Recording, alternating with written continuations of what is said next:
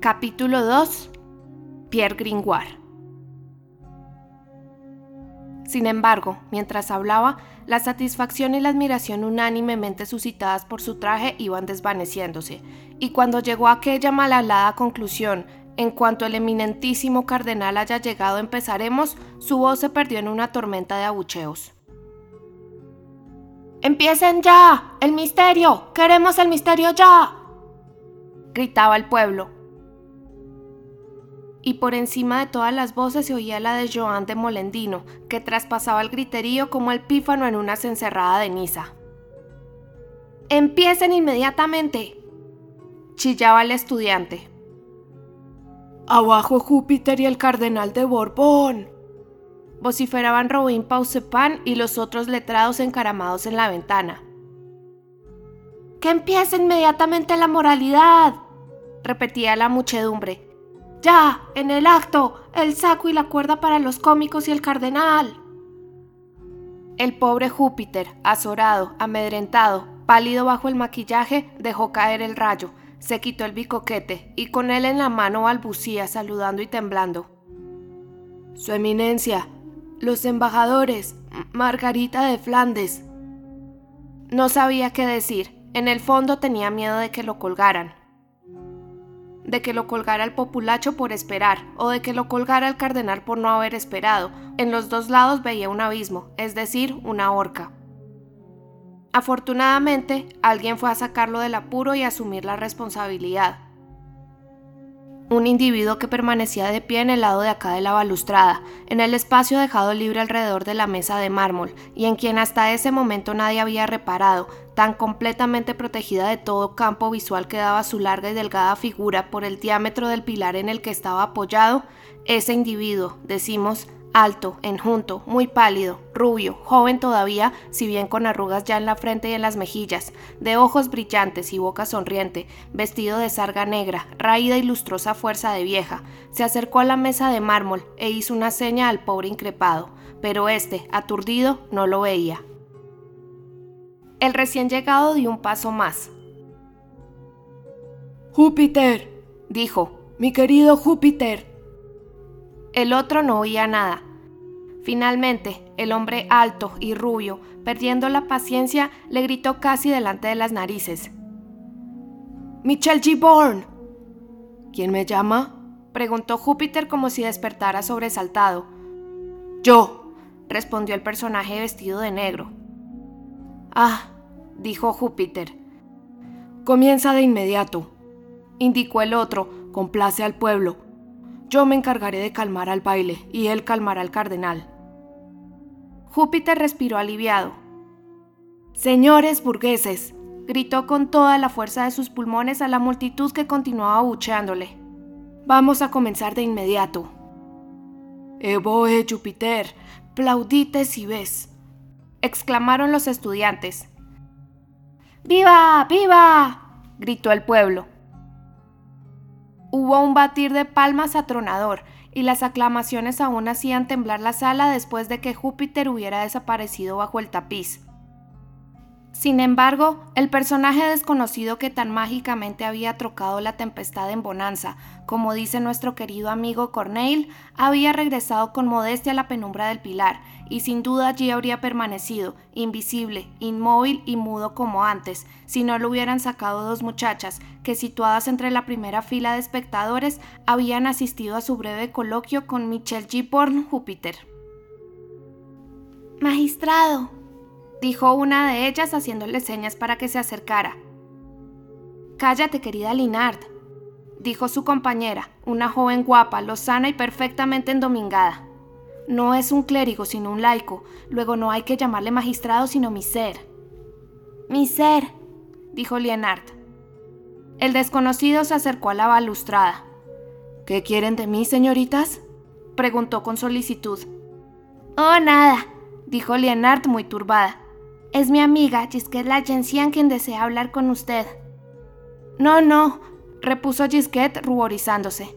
Es que Lienard lo ha llamado magistrado y yo le he indicado que debía decir mi ser. Las dos jóvenes bajaban la vista. El otro, que estaba deseando entablar conversación, las miraba sonriendo. Entonces, ¿No tienen nada que decirme, señoritas? Oh, nada en absoluto, respondió Gisquet. Nada, confirmó Leonard.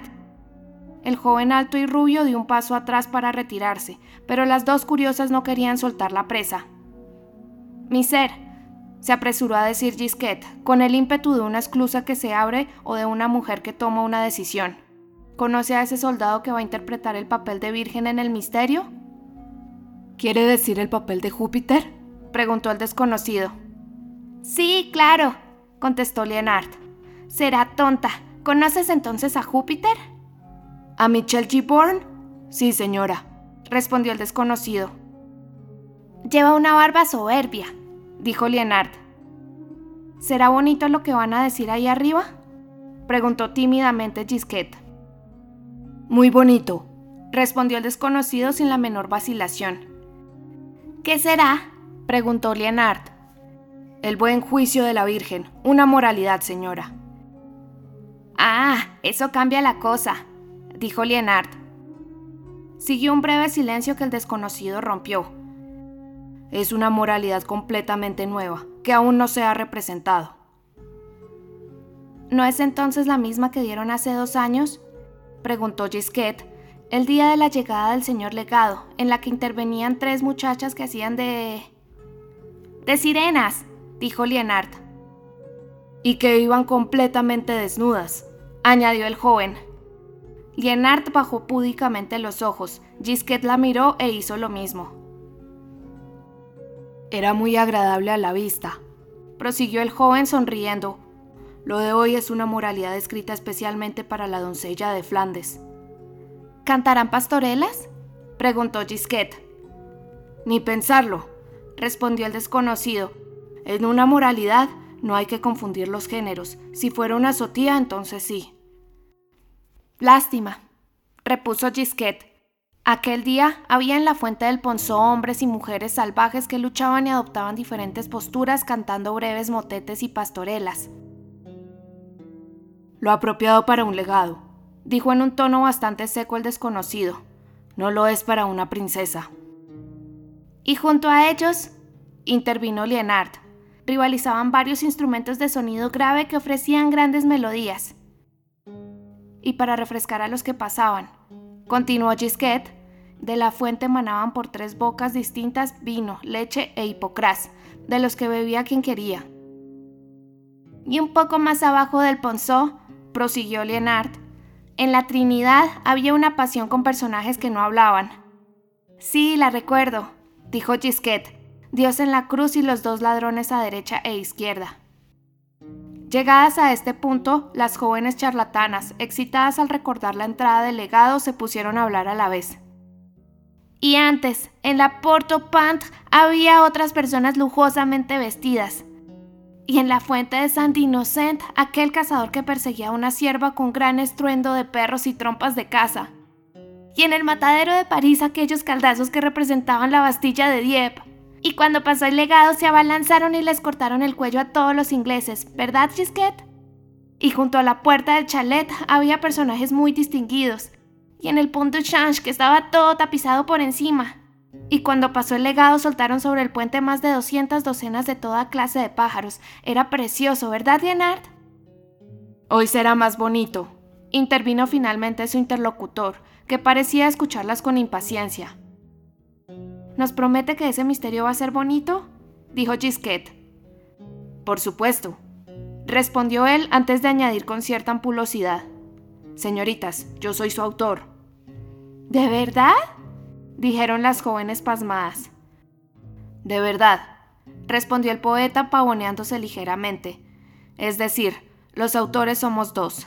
Jean Marchand, que ha cerrado las tablas y construido la estructura del escenario y todo el entablado, y yo, que he escrito la obra. Me llamo Pierre Gringoire. El autor del Cid no habría dicho con más orgullo, Pierre Corneille. Nuestros lectores habrán podido advertir que ya debía de haber transcurrido cierto tiempo desde el momento en que Júpiter se había metido bajo el tapiz, hasta el instante en que el autor de la nueva moralidad había revelado de forma tan súbita su identidad ante la ingenua admiración de Gisguet y Leonard.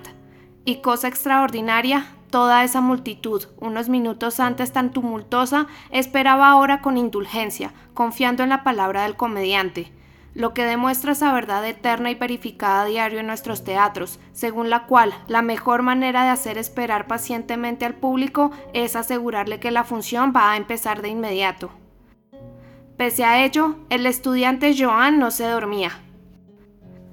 ¡Hola, hola! Exclamó de repente en medio de la apacible espera que había sucedido al alboroto. Júpiter, señora Virgen, cómicos del demonio, ¿se burlan acaso? La obra, la obra, empiecen de una vez o seremos nosotros los que empezaremos de nuevo.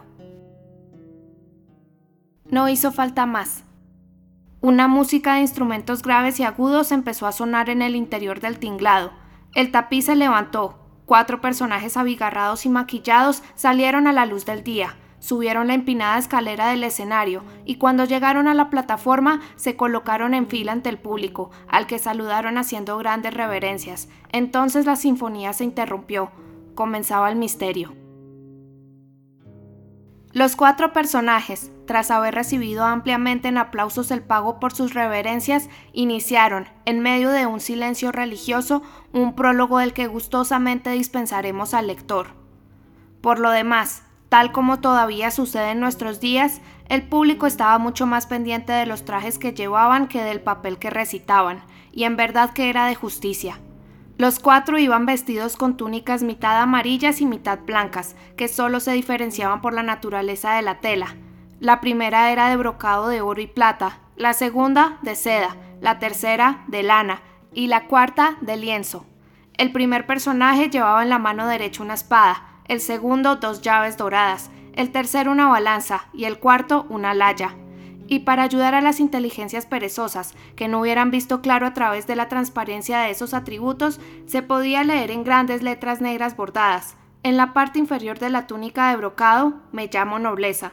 En la parte inferior de la túnica de seda, me llamo clero. En la parte inferior de la túnica de lana, me llamo mercancía. Y en la parte inferior de la túnica de lienzo, me llamo trabajo. El sexo de las dos alegorías masculinas estaba claramente indicado para todo espectador juicioso por las túnicas más cortas y por el birrete que llevaban en la cabeza, mientras que las dos alegorías femeninas, cuyos ropajes eran más largos, iban tocadas con una caperuza. Habría hecho falta, asimismo, muy mala voluntad para no comprender, a través de la poesía del prólogo, que trabajo estaba casado con mercancía y clero con nobleza, y que las dos felices parejas poseían en común un delfín de oro, que según afirmaban no adjudicarían sino a la más bella.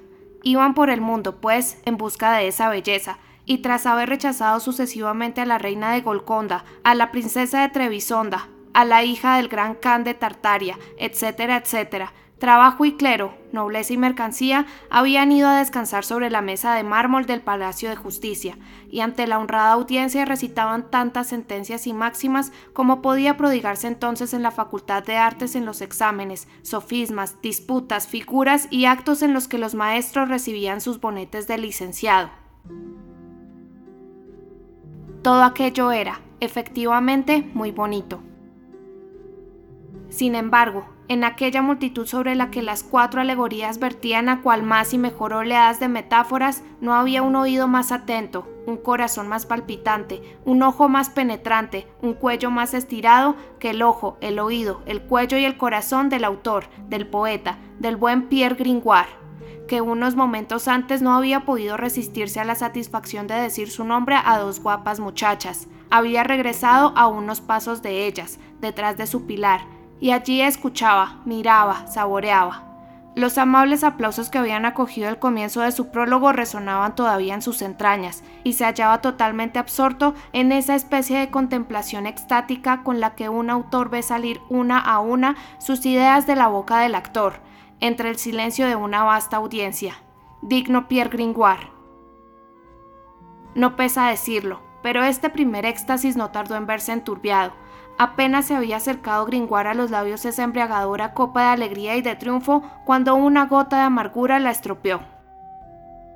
Un mendigo andrajoso, que perdido como estaba en medio del gentío, no podía hacer su recaudación, y que seguramente no había encontrado suficiente indemnización en los bolsillos de sus vecinos, había tenido la ocurrencia de encaramarse a algún lugar bien visible para traer así las miradas y las limosnas.